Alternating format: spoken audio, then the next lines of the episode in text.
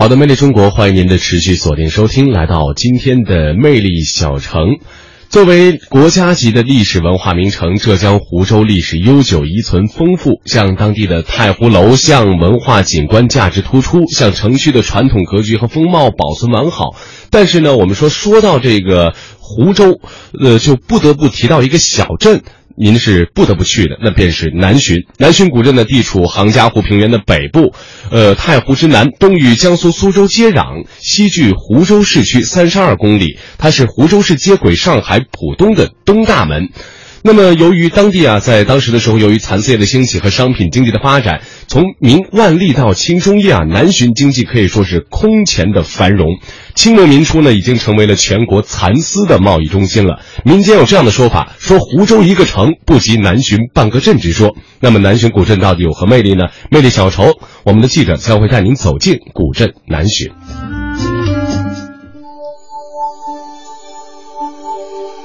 眼前的蚕足以打破人们的常识，它的体型仍是家蚕大小，但体色却不是人们熟悉的白色，而是黄色。将速度加快六十倍，原本透明的蚕丝也和身体一样变成了黄色。更加惊奇的还在后面，这是粉色的蚕丝，还有绿色的蚕丝。彩色的蚕吐出彩色的丝，如此不可思议的事发生在江南古镇南浔，奇迹又一次在这里上演。养小蚕的时候呢，每天晚上都要起来喂蚕，甚至半夜两三点钟都要起来。假如失败了呢，我们前期投入的这些东西全部白费了。但是我们还是得继续做下去。楚永兴不是昆虫学家，他是一名成功的丝绸商人。先前经营传统蚕丝，让他在二十六岁时便已身价千万，但此刻他却将全部家产投向采蚕采丝这一新兴产业。在他眼中，这是一场梦想与现实的残酷博弈，因为要么倾家荡产，要么梦想成真。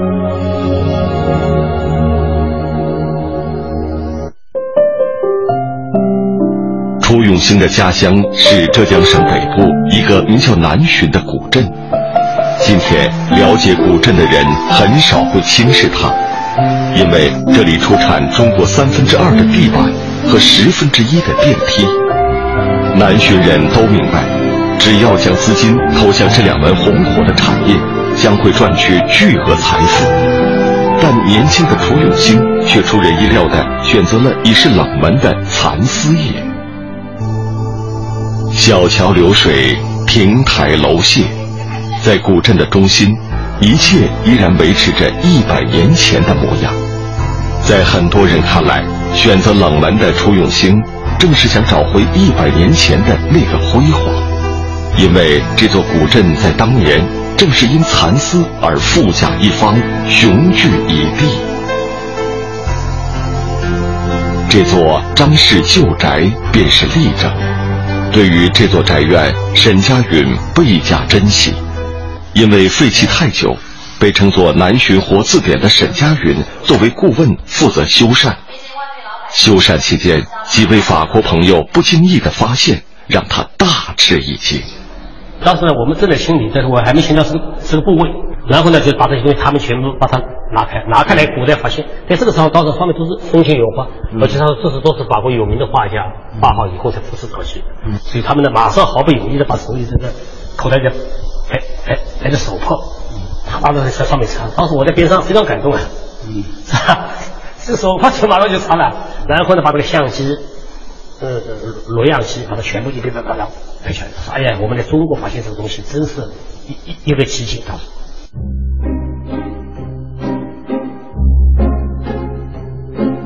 张氏旧宅竣工于一九零六年，墙外的人们不会想到，墙内是怎样的一番情景。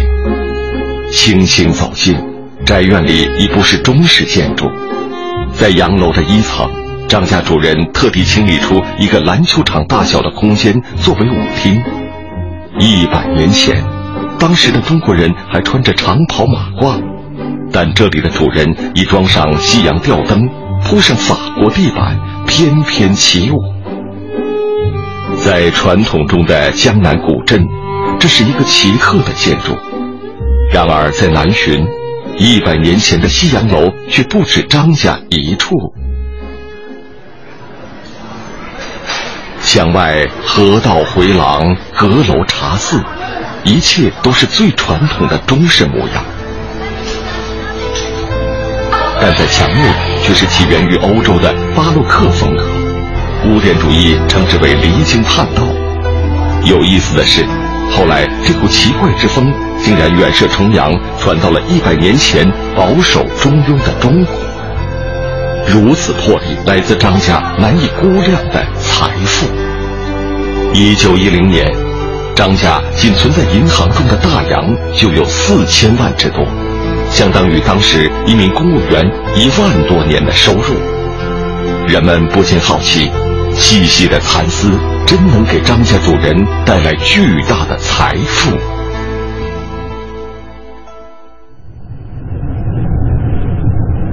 像古镇先辈一样，楚永兴每年都会往返乡下五次：春夏、早秋、中秋、晚秋。这是蚕茧收获的季节。蚕农正在演示的是一百年前的蚕丝加工方法。沸水将蚕茧煮过之后，在冷水中轻轻撕扯，蚕茧便可松开。看似简单，但熟练的手法并非一日之功。大了，大了啊！大了，大了，撑开了，撑开了，你慢一点，慢一点，搞上去。这样。嗯。怎么全断了？会断的，等一下我用好的一个一个套上去。嗯。还可以吗？啊，可以的，可以的。你一天最多能有能做几斤啊？几斤啊？嗯。要八九斤、十斤也都有嘞。虽然每天只有不到十斤的产量，但在一百年前，就在古镇之外的这些乡间，方圆上百公里。家家户户的门前都是这样的场景，洁白的蚕丝积少成多，便成为不小的财富。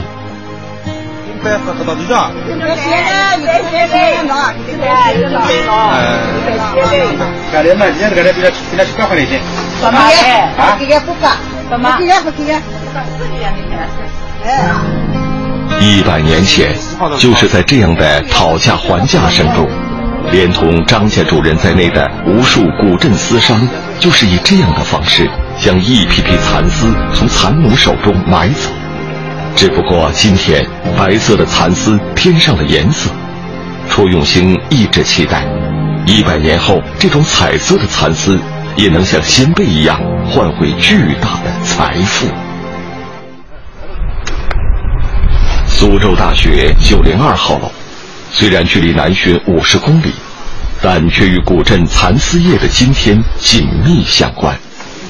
每天，昆虫学家司马养虎都会仔细查看实验中的这些蚕，它们之中的一部分来自人工养殖，一部分却来自自然的馈赠。像这种蚕丝茧的话，它是本来自然界就有的。这个很小啊，对对，它简直很小。自然界本身就有这种特别小的带颜色的。对对对对对对对。哦。但是呢，如果说我们要使它产业化的话，像这种剪子，它就不行。我们。对，我们必须要不断的进行改良。啊，这是加长的。对，普通的白剪的剪子有这么大，那么它们两者之间差别非常大，是吧？那么如果说我们要使它产业化，就是要使得裁剪大小要。跟它差不多，它要有它的颜色，对，它要有它的大小，是的啊。彩色蚕茧是自然的馈赠，然而体格太小；白色蚕茧是历史的礼物，但却没有颜色。将两者合二为一，司马阳湖持续二十年才研制成功。而楚永兴虽然没有等待太久，却是第一个吃螃蟹的人。多年来，因为传统蚕丝没有太多的利益，蚕农渐渐放弃这门古老的谋生方法。当楚永兴迫不及待地从实验室取回半成品的彩色蚕种时，他想到的是古镇的命运。我们南浔古镇是靠蚕丝发展起来的，要是没有蚕丝，就没有我们南浔古镇的。要是这个蚕丝历史啊，到了今天断掉了，那是很可惜的。即使我不去做，也有别人会去做的。